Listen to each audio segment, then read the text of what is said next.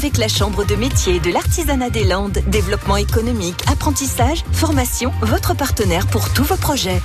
L'entreprise du jour est, toute jeune. Hein. Elle est spécialisée dans le toilettage canin. Sa créatrice se présente à vous ce matin. Bonjour, je m'appelle Émilie Bailly, j'ai 31 ans et je suis toiletteuse. Je viens de créer mon salon de toilettage itinérant, l'atelier du chien.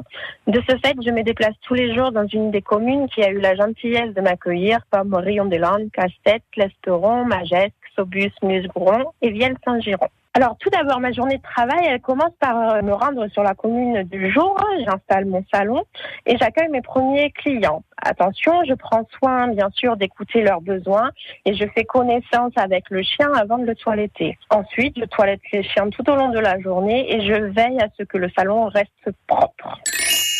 Qui me procure le plus de plaisir, bien sûr, c'est d'être en contact avec les chiens. Les chiens, c'est une véritable passion pour moi. Quel plaisir de leur offrir une heure de bien-être.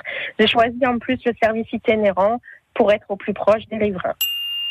Mes projets, tout d'abord, c'est de me faire connaître dans les Landes afin de développer mon activité et qu'elle soit pérenne tout en offrant un service de qualité à mes clients. Peut-être que je m'installerai en salon fixe à voir si ça marche vraiment bien et en fonction euh, des demandes des clients. L'atelier du chien, entreprise euh, itinérante donc de toilettage canin avec Émilie Bailly. À réécouter et à podcaster sur l'appli France Bleu.